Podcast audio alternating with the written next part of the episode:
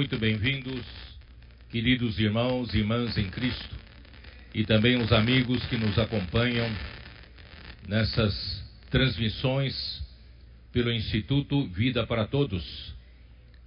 Hoje estamos no auditório da igreja em São Paulo, transmitindo a mensagem de número 20, dentro da conferência, ainda do escopo da Conferência Internacional, que foi realizado em, em fevereiro e março, cujo tema geral é Então virá o fim.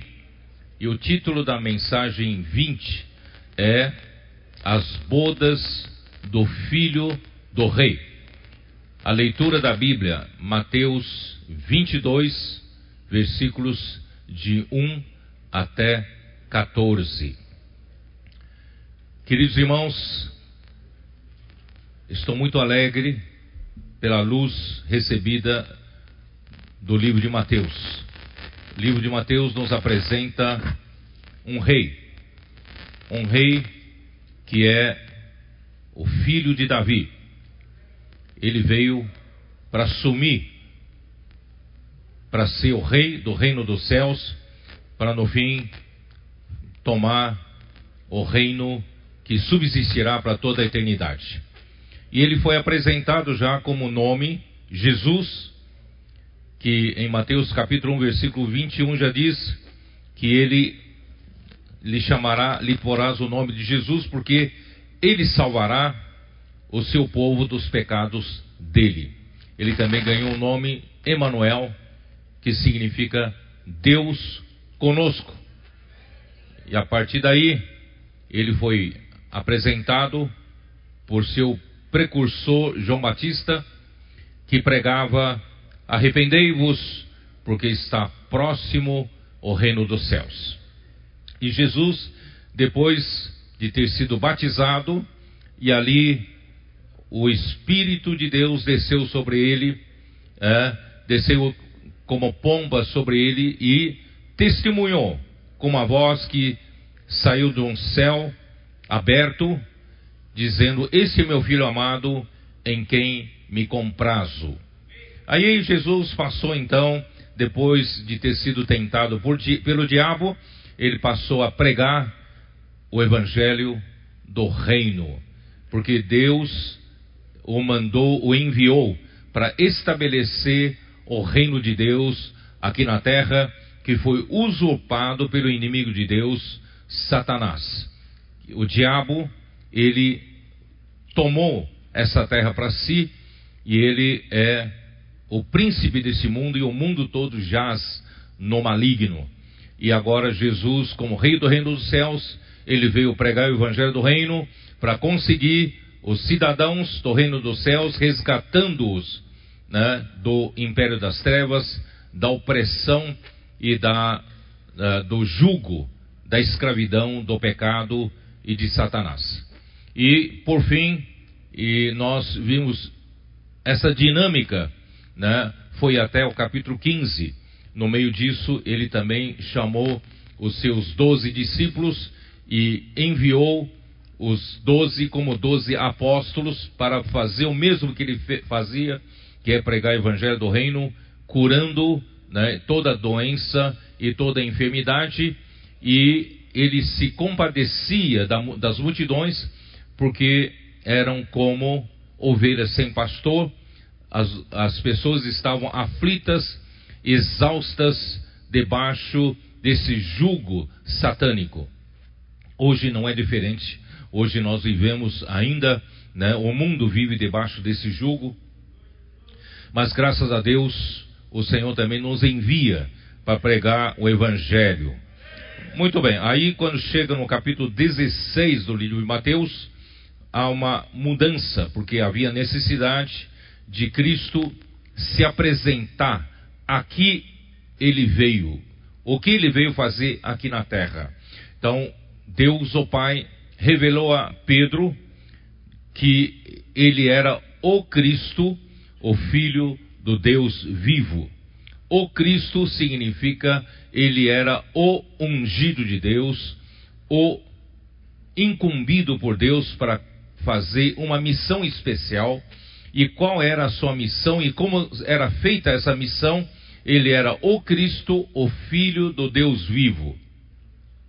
Ele era o ungido de Deus, irmãos, para gerar a igreja e para edificar a igreja, e o meio pelo qual ele fazia, sendo o Filho do Deus vivo, era por meio da vida divina. Ele não veio para fazer uma obra religiosa, ele não veio para né, fazer uma grande instituição, uma grande organização no meio dos homens, mas ele veio gerar por meio da vida de Deus, através da semente do reino, que em Mateus 13 foi mostrado, ele sai, passou a semear. Portanto, queridos irmãos, a igreja não é uma entidade religiosa, uma organização humana, não. A igreja é uma questão de vida. Nosso Senhor Jesus, ele é o grão de trigo, está descrito em João 12, 24 ele, é, ele era o grão de trigo que caiu na terra e morreu. Porque se ele não morresse, ficaria ele só. Mas ele morreu e produziu muitos grãos, né? E hoje nós somos esses muitos, muitos frutos do nosso Senhor Jesus em vida, ele produziu em vida. De um lado, ele é o Cristo, ele vai o meio pelo qual ele vai cumprir a sua comissão dada por Deus, era por meio da vida de Deus, mas qual era a sua tarefa? Era a igreja. Por isso ele disse para Pedro: Também eu te digo que tu és Pedro, edificarei a minha igreja, né? e as portas do Hades não prevalecerão contra ela. Isso quer dizer o quê? Ele tem uma tarefa, como Cristo, ele tem, um, ele tem uma comissão, uma incumbência por Deus o Pai, para o quê? Para gerar a igreja e para edificar a igreja. E quando a igreja estiver edificada, essa igreja se torna o reino vencedor. Um reino que as portas do Hades nunca irá nunca irão prevalecer contra ela. Portanto, irmãos, essa é a tarefa do nosso Senhor Jesus Cristo. Ele morreu, ressuscitou, ele foi exaltado por Deus o Pai, está sentado à direita de Deus, e ele, o Pai disse para ele em Salmo 110, versículo 1: Assenta-te à minha direita, até que eu ponha por estrado dos pés os teus inimigos. Irmãos, nós estamos nesse processo. Hoje ele ele está à direita de Deus, mas por, ele enviou, rogou ao Pai, que enviou o Espírito de Deus, o Espírito Santo, para, juntamente com a igreja que ele gerou no dia do Pentecostes, para o processo, o trabalho de edificação da igreja e também para estabelecimento do reino dos céus aqui na terra. Por isso, a partir de Mateus 16, tudo começa a mudar. Ó Senhor Jesus. E Mateus 17 mostra que esse Jesus que veio aqui na terra como um cordeiro do mundo, porque João Batista, quando apresentou a Jesus para a multidão, dizendo: Eis o Cordeiro de Deus que tira os pecados do mundo. E ele é, também retratado no livro de Isaías como aquele, aquele cordeiro que vai para matadouro, né? calado, né, não reivindicando nada para si, e ele foi né, obediente à vontade de Deus nas mãos dos seus tosqueadores.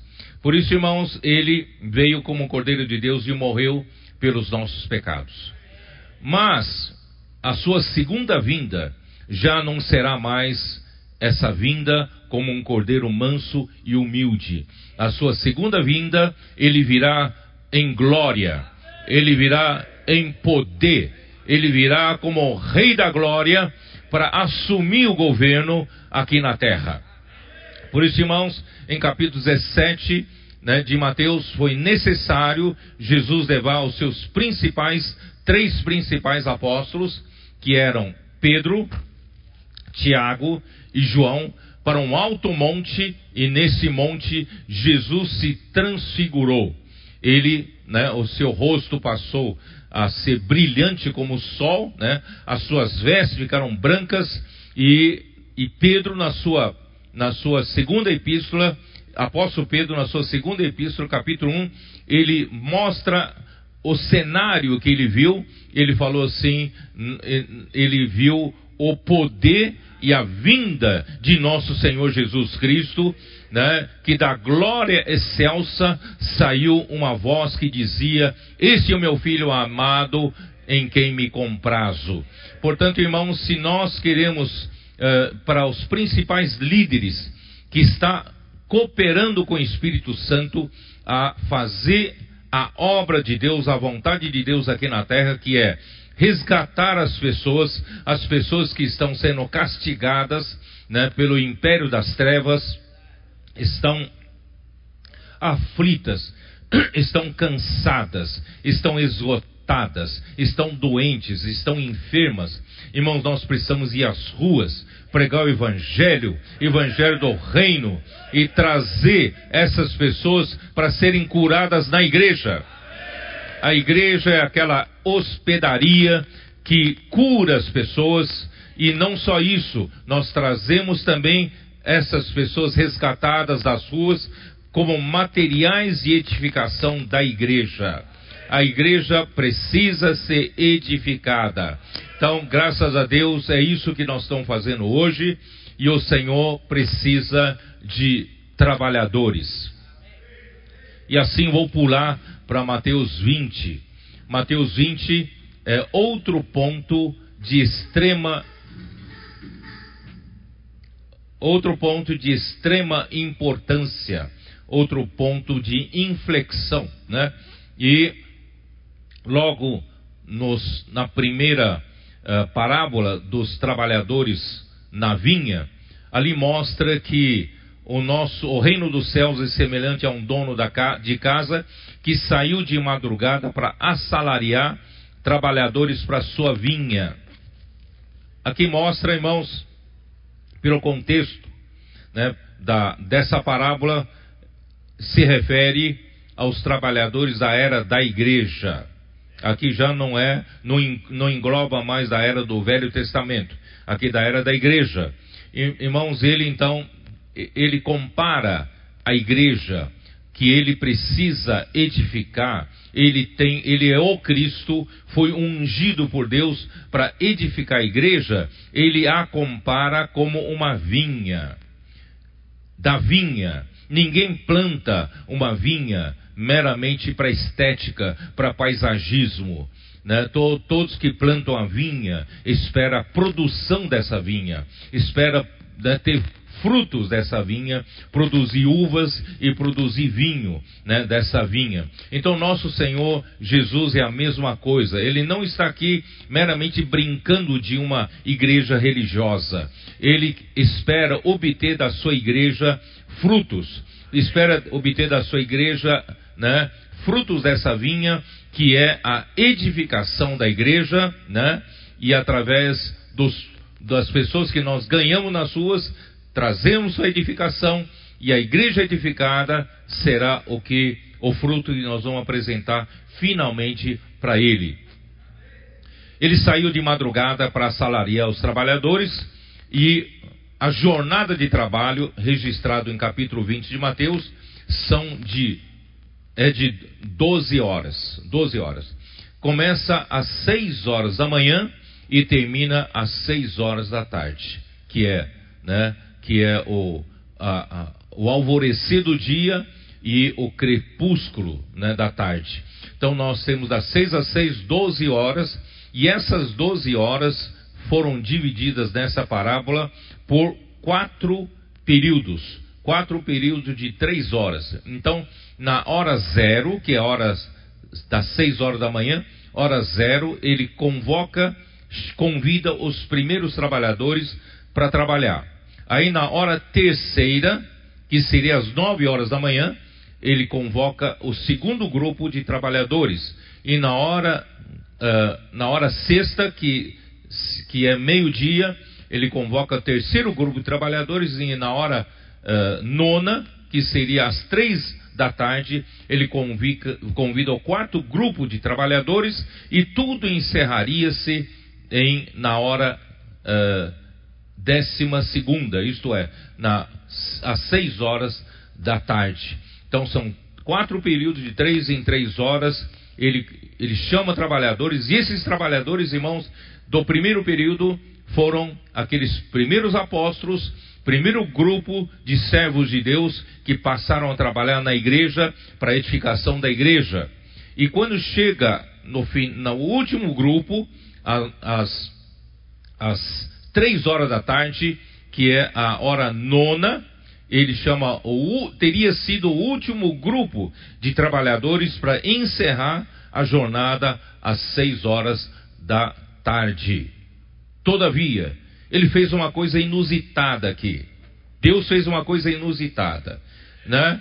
As, a, na última hora, às cinco horas da tarde, a jornada terminaria às seis. Às cinco horas da tarde, o dono da vinha chamou mais um grupo e esse grupo é o grupo né, da undécima hora, é o grupo da última hora.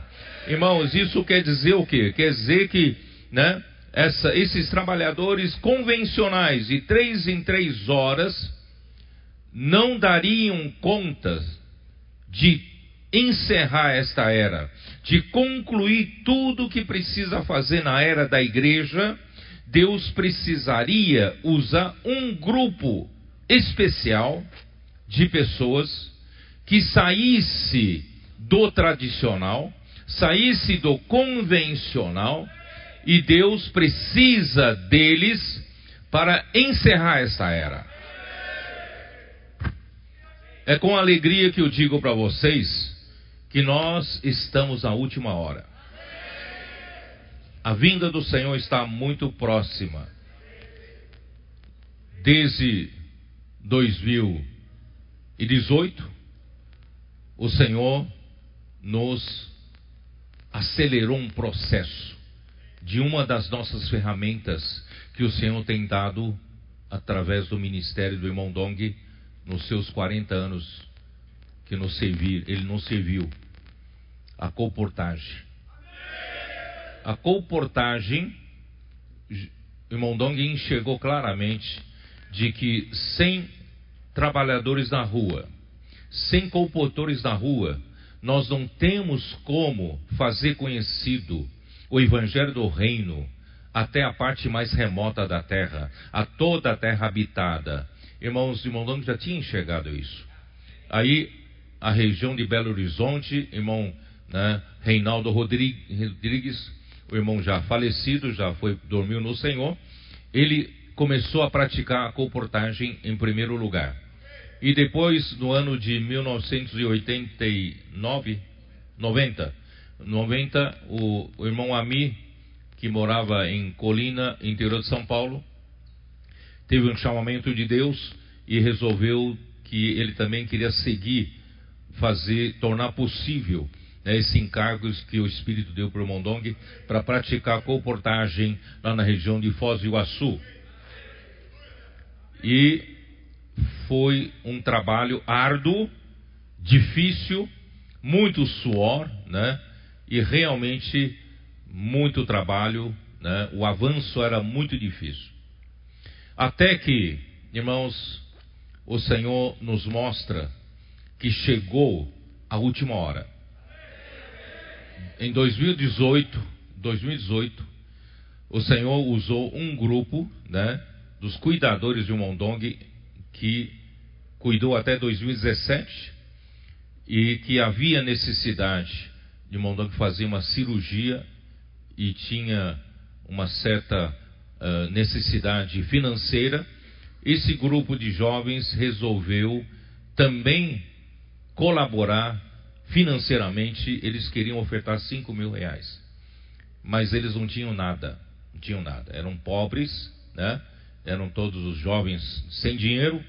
Mas eles resolveram também, já que o irmão Dong o chamou de PAC, posto avançado de comportores, eles nem comportores eram, e eles, pela fé, na palavra do profeta, pela fé no que o Senhor falou com eles, e eles foram, eh, falou com André, André falou, olha, o único que poderia ajudar vocês de, de oferecer, de, dar condições para vocês fazerem comportagem, é o AMI. Eles foram até Foz do Iguaçu, foram conversar com a AMI, AMI então, né, bom coração que ele tinha, confiou na mão deles, né, uh, uh, uma quantia em livros.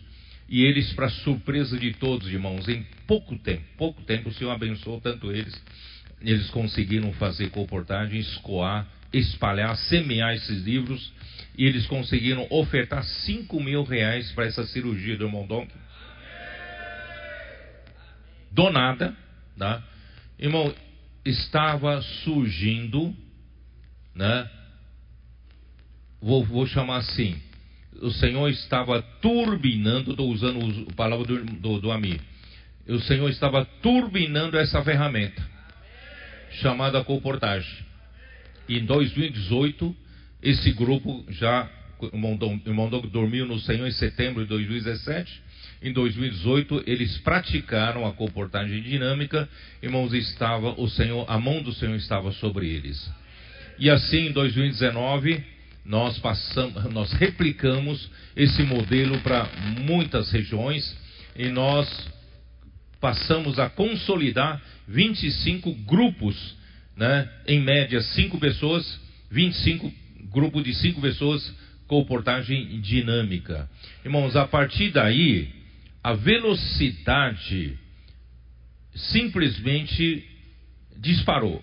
Disparou em, enquanto uma ferramenta da comportagem convencional era muito difícil né, para se uh, praticar, mas irmãos, a partir de 2019 nós já distribuímos mais de 6 milhões e meio de livros. Simplesmente, irmãos, o Senhor colocou em muitas vezes mais, isso quer dizer o quê? Muitas e muitas pessoas nas ruas receberam oração desses comportores, muitas pessoas se converteram ao Senhor e muitas pessoas receberam a palavra em forma de livros, né, o Evangelho do Reino, e muitas sementes estão aí ainda para eclodir, e muitas pessoas dessas já vieram para a igreja. Irmãos, isso, isso significa o que, irmãos? Da maneira convencional, dessas últimas três horas, o Senhor teria que esperar mais 200 ou 300 anos para voltar. Mas o Senhor não tem mais esse tempo para esperar. Ele precisa terminar essa era. Então, Ele mesmo, irmãos, Ele mesmo, para privilégio nosso de poder participar dessa hora, Ele mesmo turbinou isso. E fez com que, irmãos, hoje a, a comportagem dinâmica entre nós fosse uma realidade. E a comportagem dinâmica, irmãos, disparou um processo de também turbinar outras ferramentas. Irmãos, o Senhor também, a partir de 2019, né, no final do 2019, nós perguntávamos ao Senhor, Senhor, que fazer com o Expo Livro? O Expo Livro eram aqueles ônibus que, seis ônibus que nós adquirimos, depois vieram mais, que espalhamos pelo Brasil todo, muitas cidades receberam visita do Expo Livro, só que esses ônibus envelheceram, esse projeto ficou encalhado. Aí nós oramos ao Senhor, irmãos, por, por um milagre, o Senhor simplesmente nos deu três carretas. Três carretas, e hoje transformamos em Expo Livro, estão percorrendo o Brasil todo uma carreta no sul, uma carreta no sudeste, uma carreta no norte, nordeste e centro-oeste. Irmãos, não só isso, nós já temos um caminhão expolivro, nós temos, irmãos, já uh, vários expolivros em vários formatos percorrendo toda a América do Sul e nós temos já América do Norte também um expolivro em, em motorhome e na Europa estamos já adquirindo mais um. Nós cremos que logo, logo também em Angola queremos ter um, tá? Irmãos, o Senhor simplesmente nos abençoou. Ele turbinou essas ferramentas. O Avança Jovem, né? Também era um grupo de seis, oito jovens no Maranhão, São Luís, preocupados em como, né, como poder ganhar mais jovens para o Senhor. Irmãos, todas essas ferramentas foram turbinadas dentro de um só princípio. Qual é o princípio? Crer na palavra do profeta. Com simplicidade e com obediência. E isso turbinou tudo. Irmãos, por isso todas as demais ferramentas, se não partir desse princípio, não vai ter a bênção do Senhor. Então precisamos aprender que a bênção do Senhor está aí. Porque a palavra vem dele, a palavra não é de um homem, a palavra vem dele.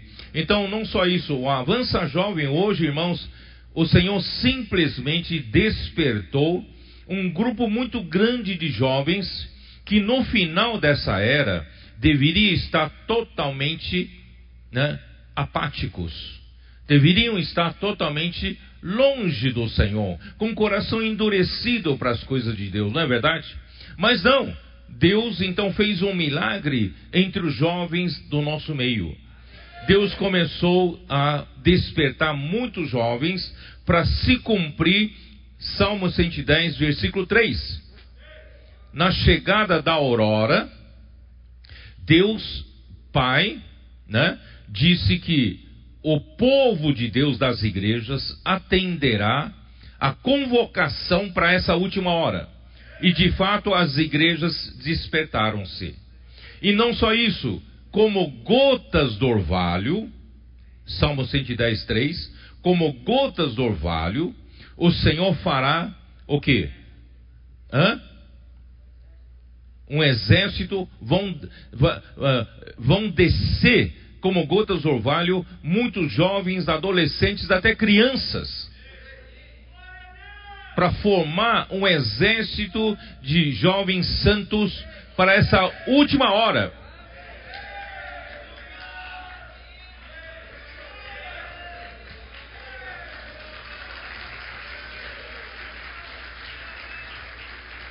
Uma criança, recentemente nós recebemos um testemunho de uma criança de 10 anos. Algum tempo atrás, um comportor orou por ele, ele, ele adquiriu livros. Pasmem, um menino de 10 anos passou a ler que nem um adulto a nossa literatura para adultos. Ele ficou tão impressionado que foi contactado pela segunda vez agora recentemente. Ele ficou tão impressionado e ele abraçou os livros, falou: "Esses livros eu quero". E nossas crianças, irmãos de quatro anos, depois da conferência, eu já falei isso para vocês, depois da conferência, voltando com os pais da conferência para sua, da sua terra, no avião, essa criança de quatro anos foi orar pelos comissários de voo. Posso orar por você? Nossos filhos, nossos netos, quatro anos, seis anos, oito anos, irmãos, estão aí orando nas ruas junto com seus pais, seus avós, avós. Irmãos, quem faz esse milagre é só o Senhor. Mas por que Ele está fazendo esse milagre nos nossos dias? Porque é chegada a última hora. As nossas irmãs não ficaram paradas. Começaram com a rede de conectadas para cuidar das outras mulheres, as, as, as, pessoas. Irmãos, tem milhares de pessoas sendo cuidadas. E os nossos homens também não ficaram para trás.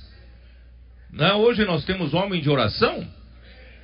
Irmãos, tudo isso visa o quê? Visa trazer o Senhor de volta. Visa a edificação da igreja. Tornar a igreja um reino para lutar contra o império das trevas. É ou não é? Temos aí a comportagem por hora, por oportunidade. Nós temos o que? Os serviços da igreja sendo restaurados. Porque ao servir na igreja, nós temos oportunidade de nos edificar juntos um ao outro. Não é? Nós éramos de relacionamento difícil. Depois que o homem caiu, o pecado entrou no homem, irmãos, o homem ficou um, um, um bicho difícil de se relacionar. É ou não é? Por isso que nós temos tanto problema nos casamentos, temos tanto problema de relacionamento em todo, todo, em todas as áreas. Mas, irmãos, graças a Deus pela vida de Deus em nós, Deus está nos edificando juntos, tirando-nos da nossa, nossa individualidade para nós sermos edificados como o corpo de Cristo. Bom, eu extrapolei demais o meu tempo, eu preciso entrar na mensagem de hoje, né? Senhor Jesus, eu disse para os irmãos líderes da, da, da região né, de Sorocabana, uh, da, da, região metropolitana de São Paulo, né, e a, da Baixada Santista, antes, antes nós subimos aqui, nós estamos em, em comunhão, oração, eu disse para eles que quando o Senhor turbinou, porque chegada a última hora, turbinou a comportagem dinâmica, eu disse para o gerente da cooperativa, que é o Isaac, do, da nossa região, eu disse para o gerente da cooperativa, os comportores foram turbinados, o gerente agora precisa ser turbinado. Precisa mudar. Um gerente convencional não vai mais dar conta. E graças a Deus que ele foi turbinado, tá? Convencional. Ah, não mais gerente Bob, né? Para quem participou da conferência sabe o que, que é Bob. E, irmãos, sabe o que significa isso? Eu falei para os irmãos líderes dessas igrejas significa que todos os irmãos líderes das igrejas têm que ser turbinados. Nós todos temos que sair do convencional. Daquela maneira convencional de ser um presbítero da igreja, eu sou a autoridade máxima, todo mundo tem que obedecer a mim, tem que me ouvir, eu que dou as ordens e tal. Irmãos, isso não vai dar conta mais. Eu preciso ser aquele líder que lidera os irmãos a sair nas ruas, pregar o evangelho, posso orar por você, não é isso? Liderar a igreja com, obedecendo com simplicidade a palavra profética. Vamos mudar. Vamos sair do convencional, do tradicional. Nós precisamos pensar fora da caixa. Não fica como todo mundo, todos os religiosos pensam. Nós não somos esses religiosos dentro da caixa. Nós queremos pensar fora da caixa, do jeito como Deus pensa. Mas por outro lado é simples, irmãos, é simples. Você não precisa ser super-homem. Não precisa ter uma capacidade acima dos outros. Não precisa. Irmãos, hoje nós temos a palavra profética. É só sim, ser simples. É só ouvir a palavra profética, ruminar, né, realmente entender. Não é só ouvir uma vez e você passar a respirar o encargo que Deus respira. O que, que vai acontecer? Essa mesma palavra profética que você ouve, e recebida por você e praticada por você, ela vai fazer a obra de Deus. Não é a sua capacidade. Não é que nós, à última hora, viramos todos heróis, somos capazes, homens habilidosos. Não, não. Nós apenas nos tornamos canais canais para o Espírito poder atuar. Por isso, irmão, de um lado, nós temos uma grande tarefa, uma tarefa pesada. Mas por outro lado, irmãos, nós descansamos. Porque quem faz é o Espírito. Quem faz é Deus, é o Senhor. Cabe a nós apenas obediência. Cabe a nós apenas dar condições para Ele atuar. E o Senhor tem atuado no nosso meio, não é isso? Amém. Bom, vamos lá, vamos lá. Eu preciso entrar na mensagem de hoje, senão não vou ter tempo de terminar. A mensagem de hoje, irmãos, é o capítulo 22 de Mateus. No final do capítulo 21, Jesus fala mais uma parábola dos lavradores maus. E esses trabalhadores, né, também a eles foi encarregado de uma vinha né, o dono da casa, né, o dono da casa, de casa, encarregou-lhes de cuidar de uma vinha. Irmãos, de novo essa vinha. E essa, agora, essa parábola do final de 21 refere-se ao povo de Israel até nossos tempos, tá? E no povo de, no tempo do povo de Israel, né, houve, infelizmente, foi passando o tempo, né? Eles passaram a ser lavradores maus, passaram a espancar os profetas que Deus mandava e alguns profetas até foram mortos. E no fim, Deus mandou seu próprio filho e também foi morto, né? Pensando que como herdeiros se matassem, eles tomariam posse da vinha. Então isso, mas esse essa pedra, lembra que eu terminei assim na semana passada, que essa pedra que os construtores rejeitaram veio a ser a principal pedra angular.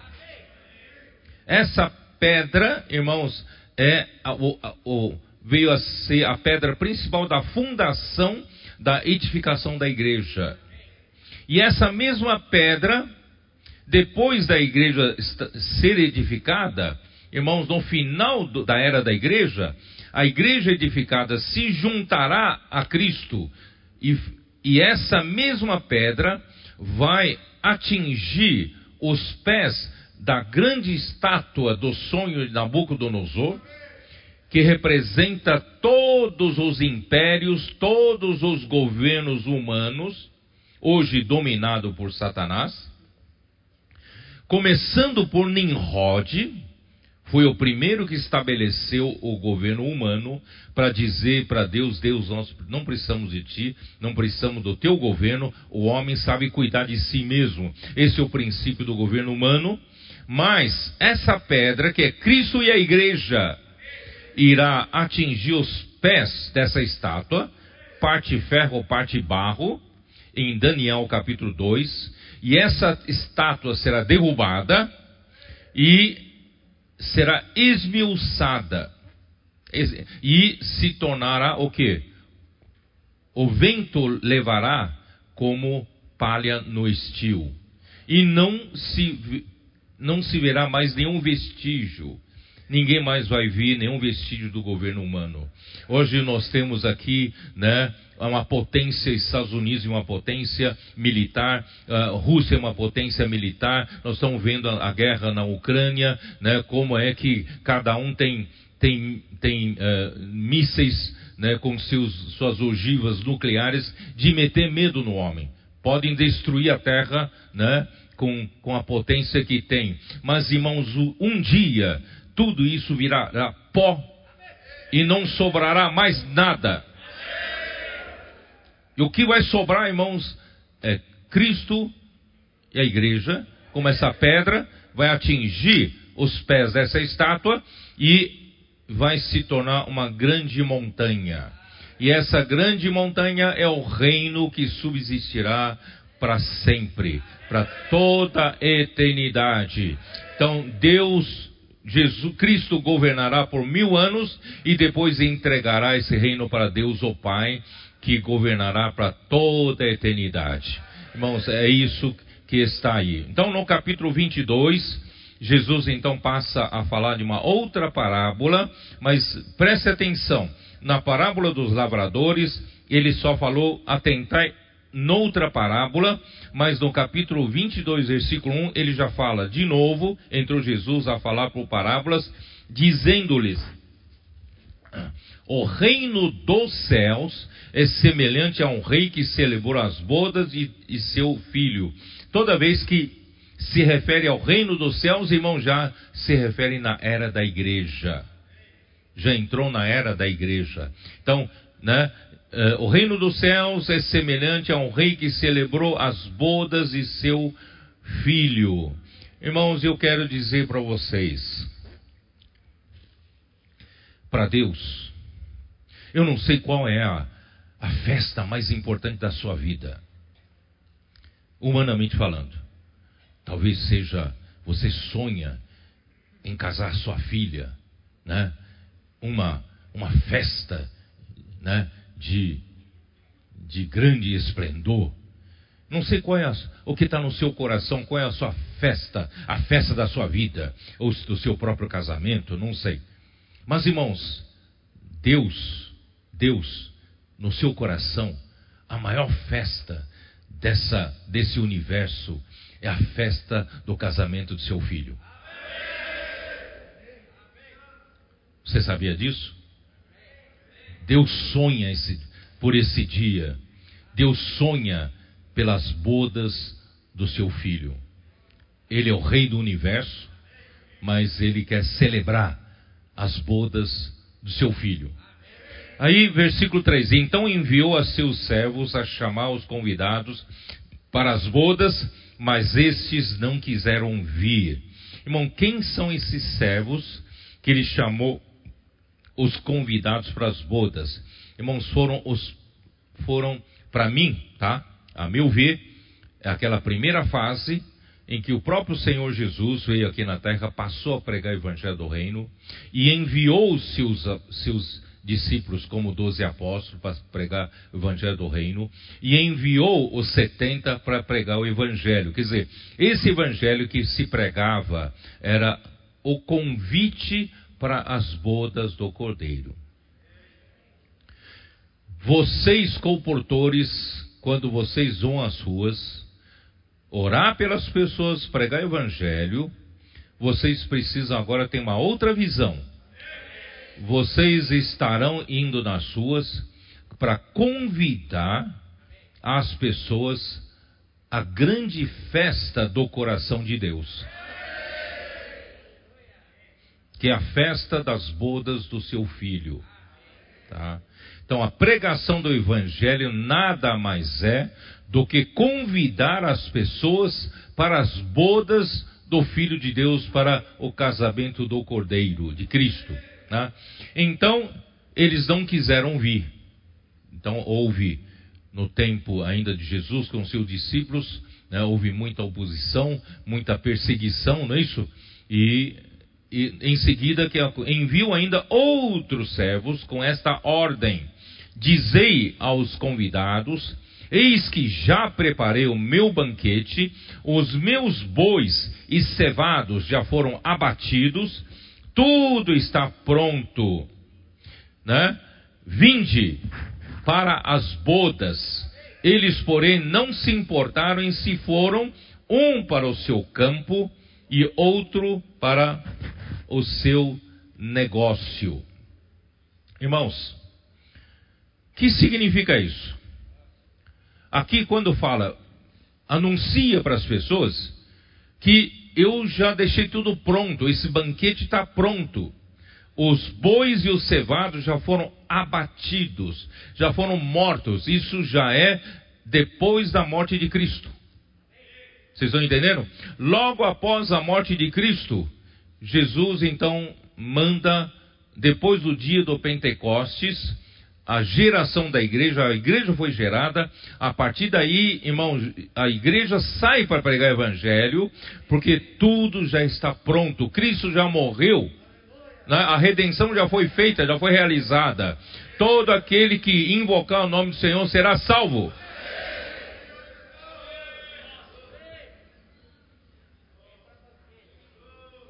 Banquete. Bom, Antes de entrar no banquete, eu vou mostrar a vocês o seguinte: uh, o reino dos céus delimita a era da igreja. O rei é Deus e o filho é Cristo. As bodas de seu filho indica que essa expressão indica que o desejo de Deus sempre foi de obter uma esposa para o seu filho. Vocês entenderam? Deus sempre teve esse desejo de obter uma esposa para o seu filho. Por isso que as bodas do seu filho é o maior acontecimento desse universo, tá? E Gênesis 2:20 já você já começa a perceber lá no primeiro livro da Bíblia. Gênesis 2:20.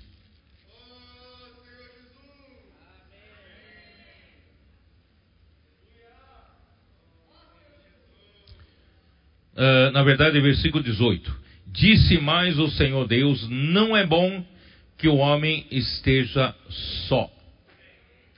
Falhei uma auxiliadora que lhe seja idônea. Na verdade, quando Deus olhou para Adão que ele criou, né? do pó da terra, soprou nas suas narinas o, o fôlego de vida, e o homem passou a ser uma alma vivente. E Deus olhou para ele e falou assim: Não é bom que o homem esteja só.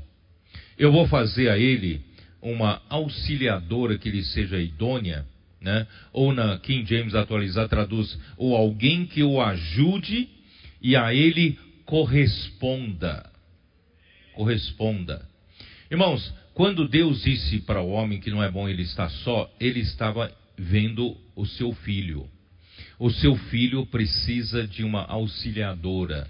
O seu filho precisa de alguém que o ajude, alguém que lhe corresponda, alguém que seja a correspondente dele, alguém que seja o complemento dele. Tá?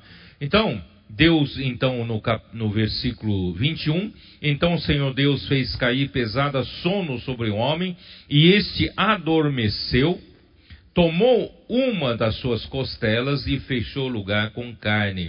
O que quer dizer isso? Quando Deus fez Adão adormecer, um pesado sono, significa, irmãos, que o seu filho Jesus Cristo também teria de cair num pesado sono para gerar a sua esposa. Que pesado sono é este? É a morte de cruz. Seu filho Jesus Cristo, se quer ter uma esposa, ele precisava morrer. Por isso que em Efésios 5, Jesus, né, Paulo disse né, que Cristo amou a igreja, a si mesmo se entregou por ela.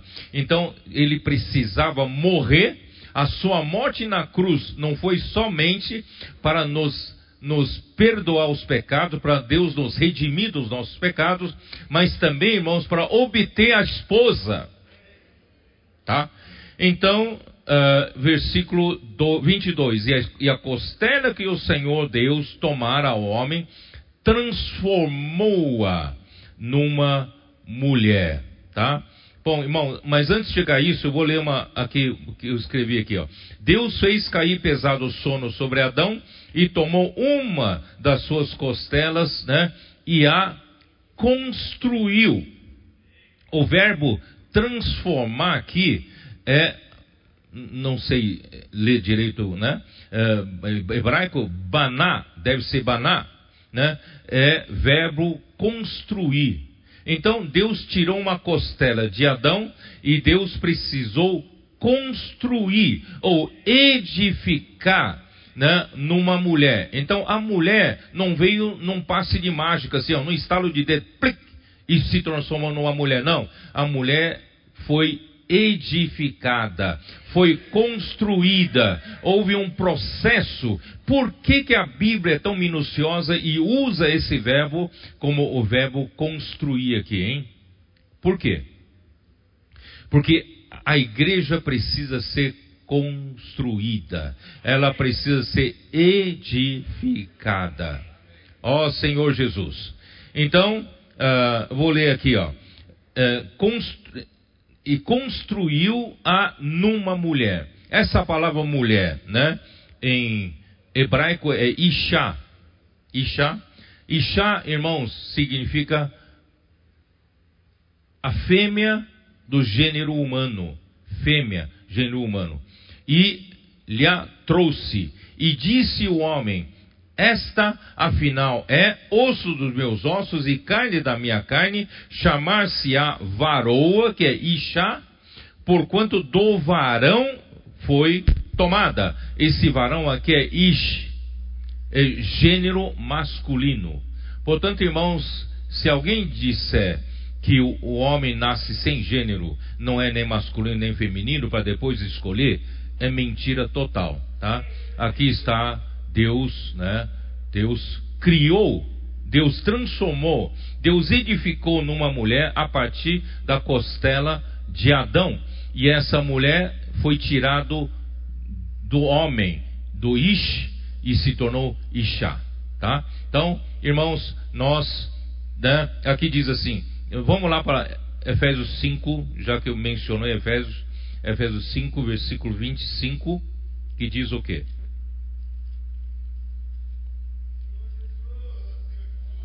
Maridos, amai vossa mulher, como também Cristo amou a igreja, a si mesmo se entregou por ela. Ele precisava se entregar, precisava morrer, né? cair num pesado sono para Deus poder retirar uma costela, como de Adão, para edificar a sua auxiliadora numa mulher, né? numa igreja. Por isso, irmãos, Cristo se entregou por ela para que a santificasse. Irmãos, há um processo ainda. Por isso, irmãos, quando eu falo que quando nós saímos para pregar o evangelho, agora eu falo para todos, não somente os comportores. Todos nós podemos, no nosso dia a dia, na padaria para comprar pão, no para abastecer o carro, nas lojas para comprar alguma coisa, nas ruas, no, no transporte público, nós podemos dizer para as pessoas: posso orar por você? Né? E ao pregar o evangelho começando por uma oração, você vai atingir a necessidade daquela pessoa, aquela pessoa que estiver pronta para receber a palavra, vai receber a palavra do Senhor vinda por você.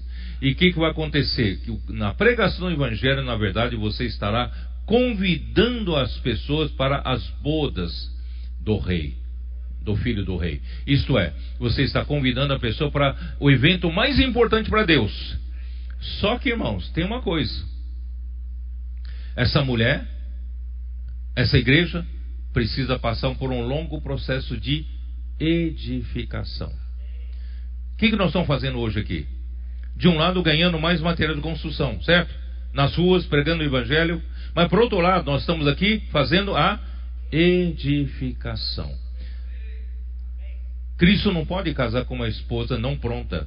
Não pode casar uma criança não, não crescida, não madura. Não pode casar com uma mulher não adornada, não preparada. Não é isso? Então, uh, aqui diz, para que a santificasse, então a igreja precisa passar por um processo de santificação, porque nós ainda somos homens muito naturais, temos elementos naturais ainda em nós, a nossa mente ainda né, pensa, cogita das coisas dos homens e não das coisas de Deus, então estamos graças a Deus, na igreja estamos passando pela lavagem de água pela palavra, e a palavra está mudando a nossa natureza, a nossa natureza pecaminosa em natureza santa de Deus. Né? Por, por isso ele diz assim: tendo-a purificado por meio da lavagem de água pela palavra, né? por isso, como é importante a palavra. A palavra faz tudo, irmãos.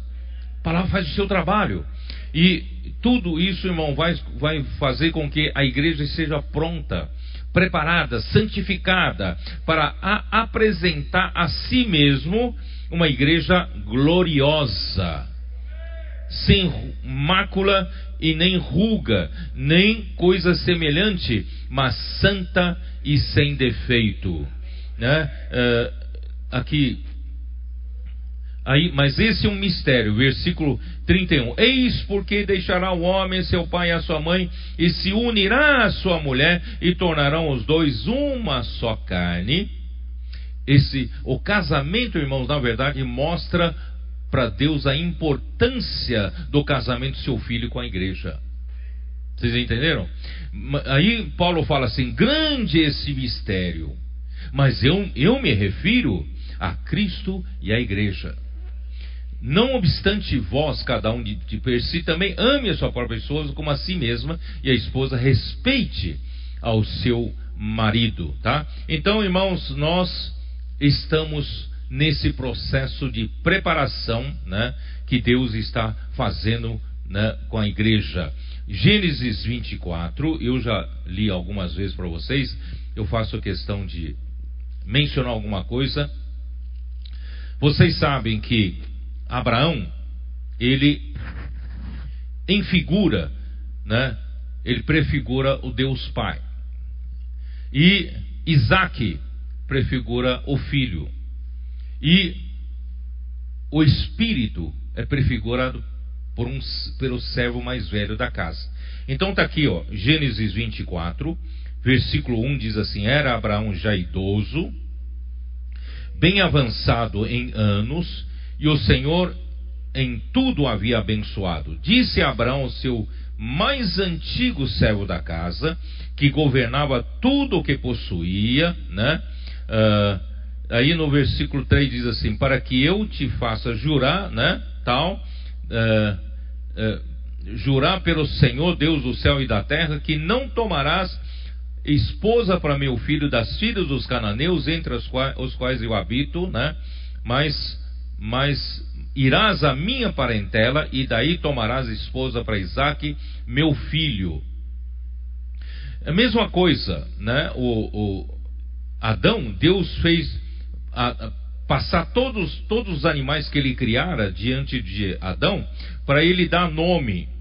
Ele deu nome um por um dos animais, mas é interessante, ele, no final ele fala, ele não achou dentre os animais ninguém que pudesse ser a sua auxiliadora que lhe fosse idônea, que lhe encaixasse, né? que pudesse corresponder a ele. Nada correspondia a ele. Irmãos, essas mulheres cananeias não podiam corresponder a Isaac. Vocês entenderam? Então, irmãos, graças a Deus que Deus né, fez o servo mais antigo da casa sair ali onde Abraão estava, ir até a sua terra natal para buscar uma esposa que é a Rebeca. E essa Rebeca, irmãos, é a igreja. Foi preparado para isso, tá? Então vamos para Apocalipse 19, que nós já nós lemos hoje de manhã, né? Apocalipse 19, versículos 7 a 9. Aqui, irmão, já é lá no final, né, depois da vinda secreta do Senhor, arrebatado os vencedores, tá? E esses vencedores, irmãos, será juntamente com Cristo será celebrada as serão celebradas as bodas do Cordeiro.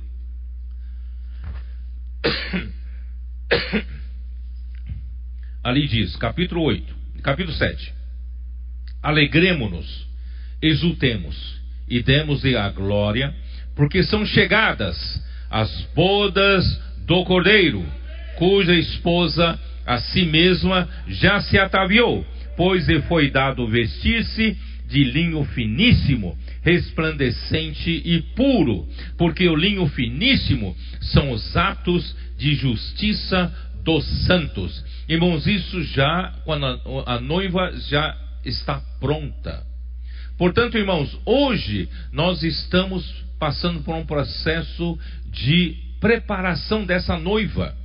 Nós estamos preparando essa esposa para casar-se com, com Cristo, edificando a igreja, buscando pessoas nas ruas, trazer para a igreja e servir ao Senhor junto conosco, pregar o evangelho junto conosco e sendo edificados junto conosco como o que como a igreja, como o corpo de Cristo.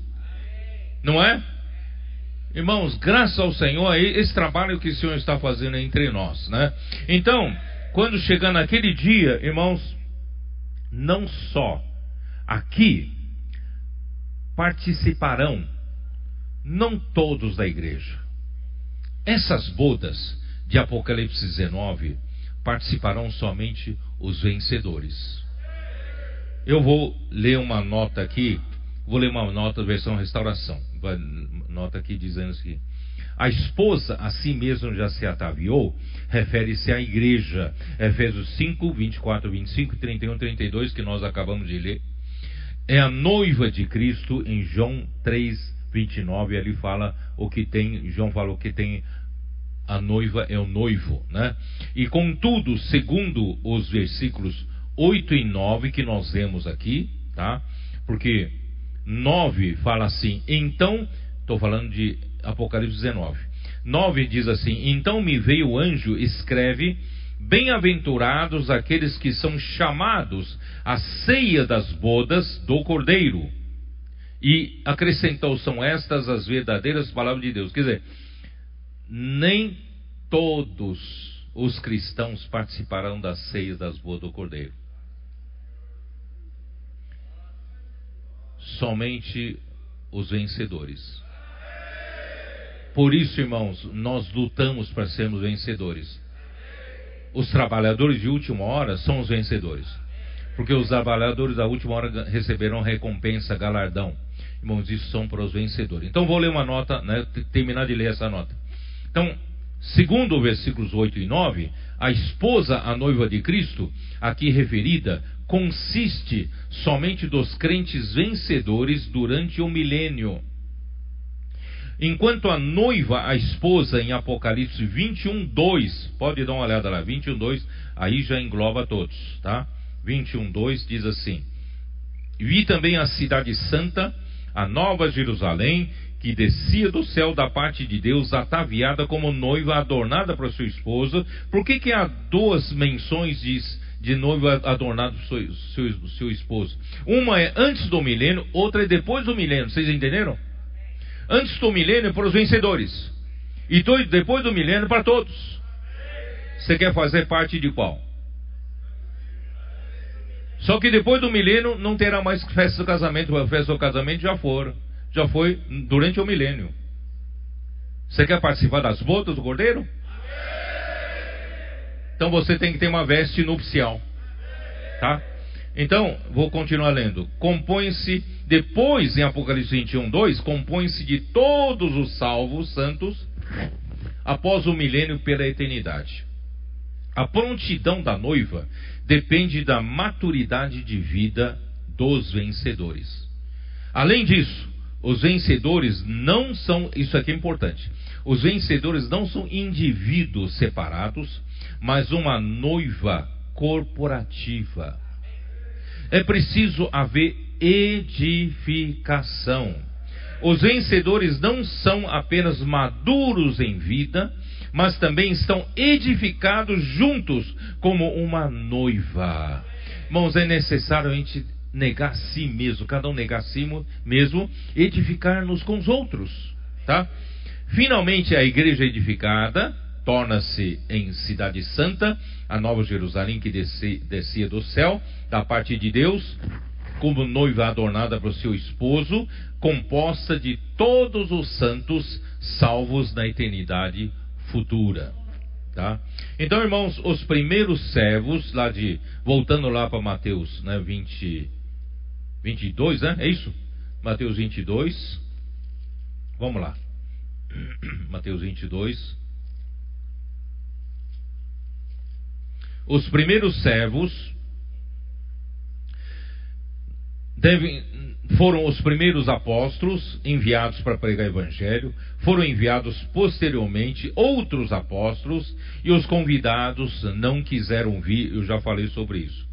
Então a pregação do evangelho é na verdade um doce convite do rei do universo ao homem para participar do seu banquete de núpcias, tá? Banquete, agora vou explicar banquete banquete, né? É, é, Ariston ou Ariston, não sei. Irmãos, na verdade, esse banquete, quando é que você prepara um banquete para convidar os, os convidados para uma grande festa dos seus sonhos? Você prepara esse banquete, né? Geralmente à noite, tá? E pode ser às vezes à tarde, né? Geralmente à noite. Mas esse banquete, irmãos, Ariston ou Ariston, não sei, é o primeiro primeira refeição do dia, a primeira refeição da manhã.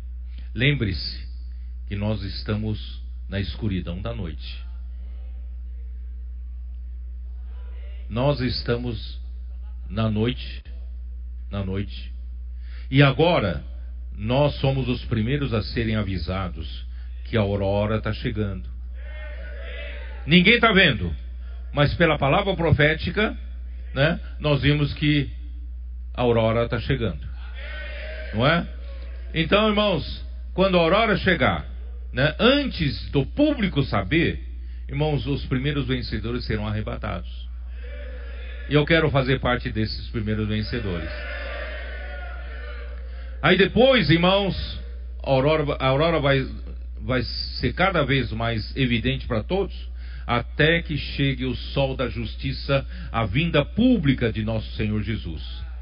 Aí então amanheceu, amanheceu, tá? Aí então haverá, na vinda do Senhor, haverá as boas do Cordeiro, que é o banquete que é a primeira refeição do dia. Primeira refeição do dia. Tá? Ó oh, Senhor Jesus. Então, irmãos, uh, ele. Os convidados não deram atenção aos, ao convite dos servos. Um foi para o seu campo, outro foi para o seu negócio, quer dizer, todos os homens desse mundo estão ocupados com seus próprios compromissos, né? Não tem tempo para a coisa mais importante desse universo, né? O rei está convidando, mas ele não tem tempo. Aconteceu também nos dias de Ló o que? Lucas 17, vocês se lembram daquilo que nós vemos? Lucas 17, faço questão de ler. Lucas 17, versículo 28. O mesmo aconteceu nos, nos dias de Ló. Comiam, bebiam, compravam, vendiam negócios, plantavam e edificavam. Mas no dia em que Ló saiu de Sodoma, choveu do céu fogo e enxofre e destruiu a todos. Irmãos, as pessoas amam tanto essas coisas desse mundo que um dia vai ser tudo destruído e não atendem, não atendem ao convite do rei para as bodas do seu filho. Irmãos, quando pregamos o evangelho, temos que ter esse desespero, abrir os olhos das pessoas. Você tem que ver o que é mais importante. O que é mais importante é o convite do rei, né, para as bodas do seu filho.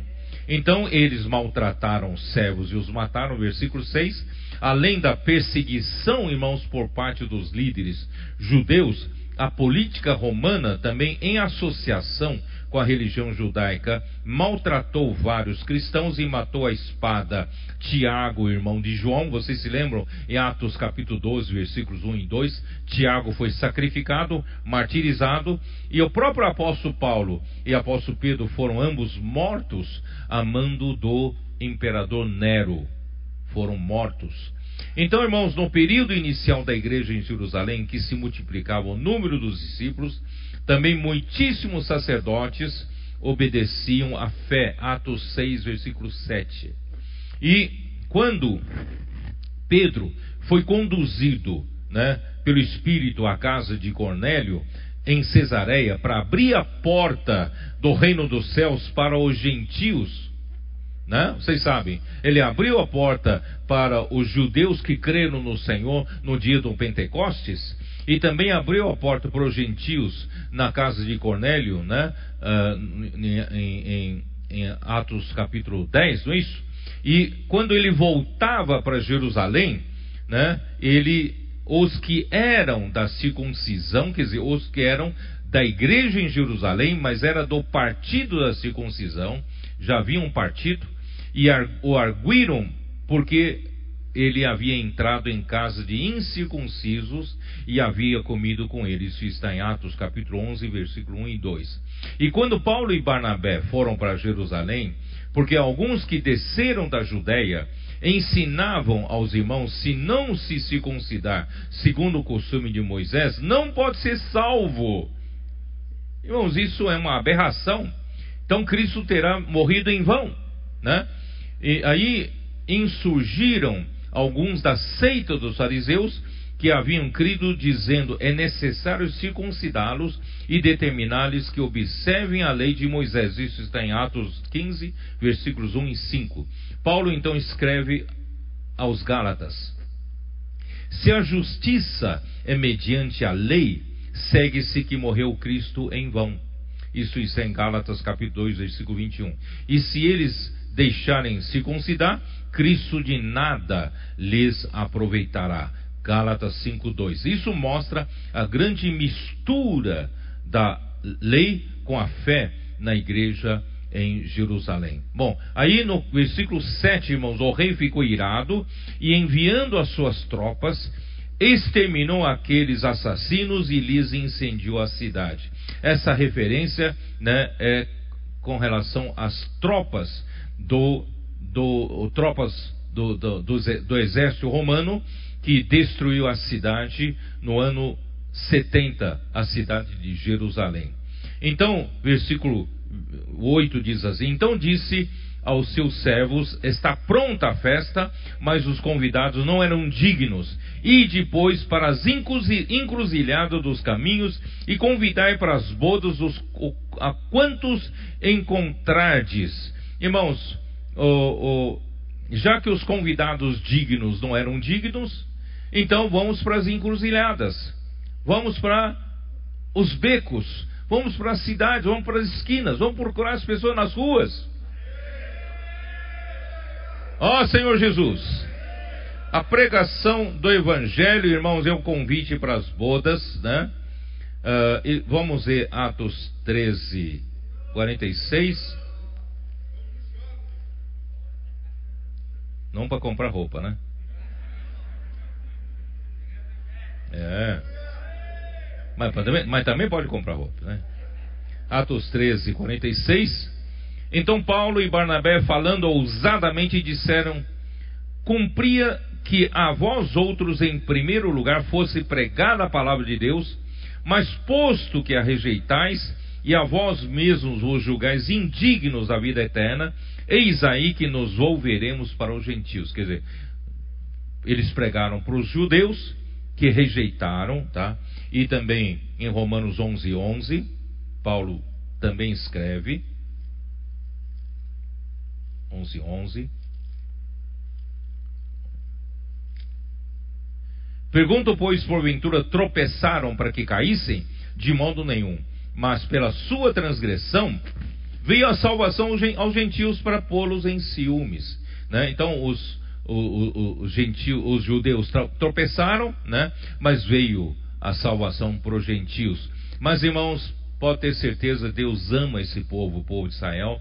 Deus ainda vai salvar esse povo, né?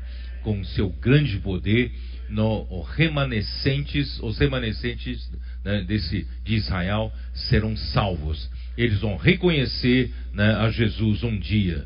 Senhor Jesus. Muito bem. Então, o, o rei então ficou irado, né? Onde estou? Ah, ah, portanto, irmãos, ah, uma, uma, nota de, de King James atualizada diz assim: e depois as esquinas da, não, o texto diz assim: e depois não é encruzilhada, quem, quem James atualizado, e depois as esquinas das ruas e convidai para as bodas todas as pessoas que encontrares. Quer dizer, não precisa selecionar.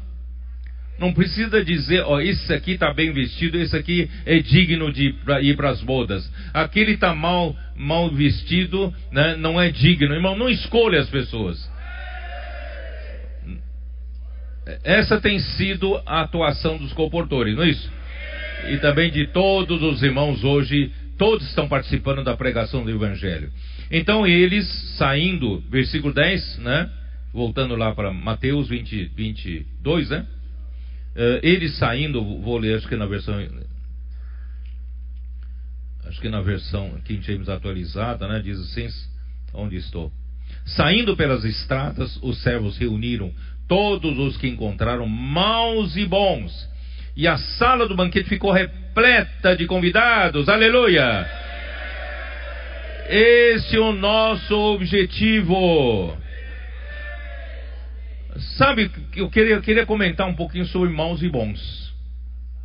Irmãos, na igreja, no Novo Testamento, na, no tempo da graça, irmão, não vamos ter aquele conceito de alguns que se julgam bons, achando que né, os, os fariseus principalmente, eles, eles davam uma aparência de, de pessoas justas, querem aparecer como pessoas justas, e condenavam os que não eram justos, né, e condenavam Jesus que comiam que comia com o, os publicanos e os pecadores, né?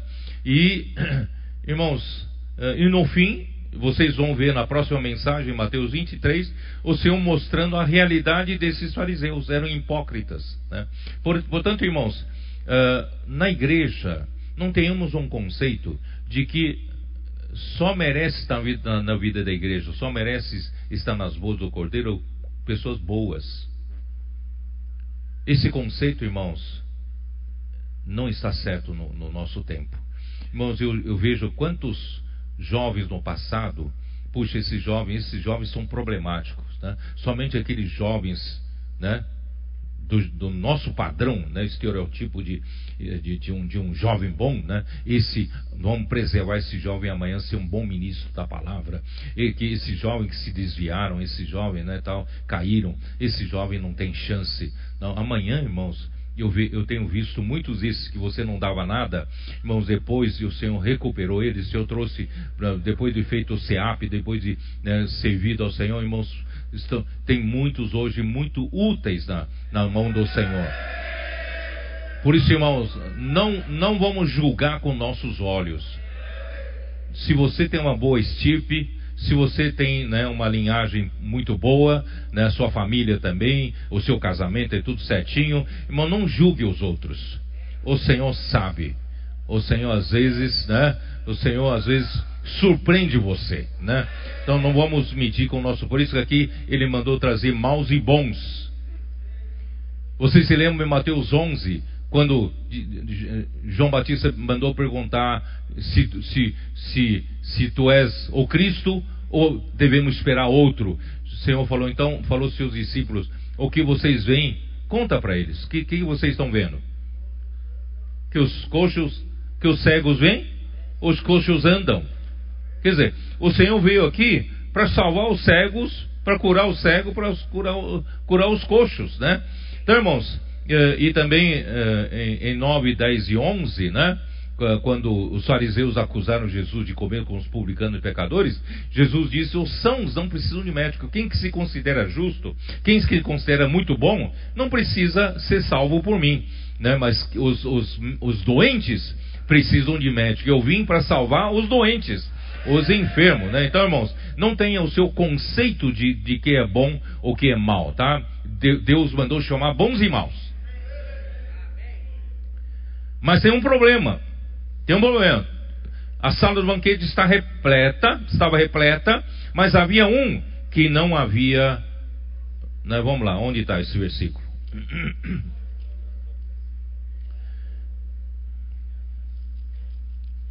Onde está?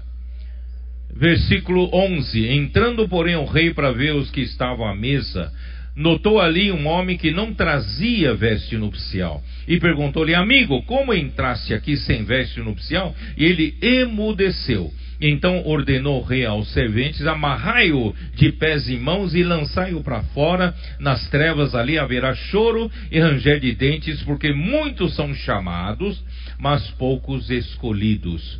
Irmãos, esse aqui não não é uma pessoa não salva, não foi lançado para lago de fogo, ele apenas passou por um período tá, fora né, da, da luz, né, da, da presença ali do, do reino milenar, tá? mas depois ele vai participar, como dissemos, né, de Apocalipse 21, também da esposa do cordeiro, mas ele não se preparou não estava pronta a sua veste. Então vou explicar. É, meu tempo já está acabando, mas eu vou explicar para vocês a questão das vestes. Salmo 45, vamos dar uma olhada nos Salmos 45?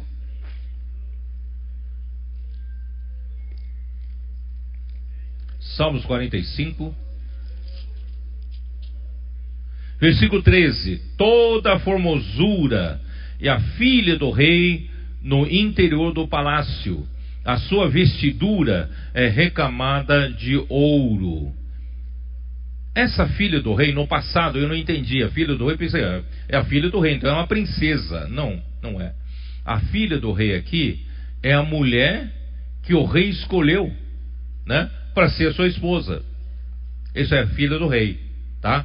Então, irmãos, nós todos nós todos estávamos o que? No mundo. No mundo. E um dia o rei nos escolheu. O rei nos escolheu e nos tirou da rua e nos colocou no seu palácio. O seu palácio hoje é a igreja. Deus trouxe você da rua para a igreja. E quando você veio para a casa de Deus, você estava no mundo, você veio para a casa de Deus, você precisava trocar de veste. A, a, a, primeira veste precisa ser trocada. Que veste é essa? 1 Coríntios capítulo 1, versículo 30 diz o que lá? 1 Coríntios 1, 30. Que diz?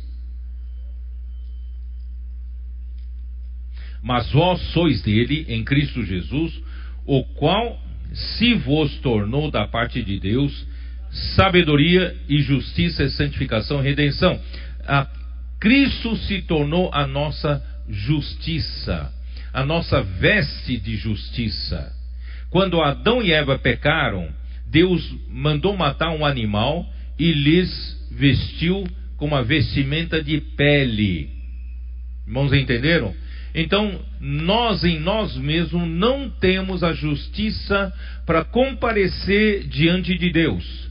Mas Deus imolou Cristo e usou da sua pele imolada, animal imolado, e nos vestiu de justiça. Então, nós todos estamos aqui na, na, na presença de Deus nessa reunião, irmão, vestido da justiça que Cristo nos deu. Senão, nenhum de nós seríamos, seria digno de estar na presença do, do Rei, não é?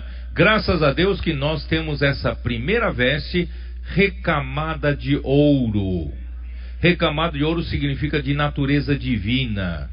Hoje somos filhos de Deus, temos a natureza divina, mas não temos a nossa própria justiça. Então nós passamos a viver no palácio, aí tem um processo de né, no, uh, tem um processo de embelezamento, tá? E, e nós precisamos passar por um processo de preparação. Então, uma mulher escolhida pelo rei na, está na rua, é trazido para o palácio, não se casa com o rei imediatamente. Porque naquele tempo não tinha esse negócio de fazer exame físico, exame não sei o que, exame daqui, né? exame chá, de raio-x, tomografia, né? e, e exame, né? exame de sangue para ver se essa mulher realmente é sã essa mulher é saudável, se essa mulher está pronta para. Não. Então passava por um período de embelezamento. Vocês se lembram da história da, da rainha Esther? Vocês se lembram? Foi trazida para o palácio, por, passou por um processo de embelezamento. E nós estamos passando por esse processo de embelezamento. Estamos passando por esse processo de santificação. Deus, através da lavagem de água pela palavra profética, Deus está nos limpando das nossas impurezas. Não podemos casar com Cristo com impurezas. Tem que tirar de nós toda mácula, toda ruga, toda coisa defeituosa, impurezas. Irmãos, graças a Deus nós estamos passando por esse processo na igreja. Aí então, Salmo 45, versículo 14 diz assim: em roupagens bordadas conduzem-na perante o rei. Agora chegou a hora de conduzir essa mulher preparada, a esposa já ataviada, né? A igreja gloriosa está pronta para ser apresentada ao seu esposo, tá? Agora essa essa mulher agora tem uma roupagem bordada. Por que bordada agora? Porque agora, a, a, conforme a palavra vem santificando você, exige-se também que você viva aquilo que você ouve da palavra. A palavra que você recebe na igreja, ela não pode ser meramente uma teoria. Você precisa viver a realidade. Nós não pregamos uma coisa e vivemos outra. Nós devemos pregar e viver a mesma coisa. Então, essa justiça objetiva que é Cristo que morreu por nós para nos qualificar estarmos na igreja, no palácio, agora ele está nos o quê? Constituindo para que nós possamos viver uma vida de justiça por nós não é? Por meio de Cristo em nós e através de nós. Por isso que em Apocalipse 19, aquela veste, né? Eh, da, da, da, noiva é de linho finíssimo. E o linho finíssimo são os atos de justiça dos santos, quer dizer, são justiças praticadas pelos santos. A primeira veste você não precisou fazer nada. Cristo se tornou a justiça para você comparecer na presença de Deus, mas a segunda veste você que tem que tecer. Você tem que bordar para você ter essa veste nupcial. Se naquele dia nas bodas do cordeiro você comparecer sem a veste nupcial, você será retirado da, da, da, do banquete. Por isso, irmãos, vamos nos preparar hoje. Vamos preparar hoje. Né? É a justiça subjetiva e, e Filipenses 3,9 fala né, sobre essa justiça subjetiva que é Cristo, são os atos de justiça praticados por nós, fio a fio, para sermos conduzidos à presença do Rei nas bodas do Cordeiro. Ser lançado fora nas servas exteriores não é perder a salvação, mas é ser desqualificado para participar do desfrute do reino durante o milênio. Eu não consegui terminar esse capítulo 22 todo, mas irmãos, acho que é suficiente, né? Eu, eu acho que nós, eu consegui passar esse encargo. Daqui para frente, irmão, nós temos que mudar um pouco também o nosso conceito, que o evento mais importante para Deus, o, o Rei do Universo, é, são as bodas do seu filho. Casa, a festa do casamento do seu filho. Por isso, a nossa pregação do Evangelho, irmãos, visa chamar as pessoas para as bodas. Mas que significa preparar as pessoas para bodas? Não apenas tirar das suas, trazer para a vida da igreja. Precisa, junto conosco na vida da igreja, sermos edificados, recebemos a palavra para nos limpar, para nos purificar de toda impureza e nos preparar no processo de embelezamento para que essa noiva seja pronta a igreja edificada para que o Senhor possa voltar. Amém. Jesus é o Senhor. Amém.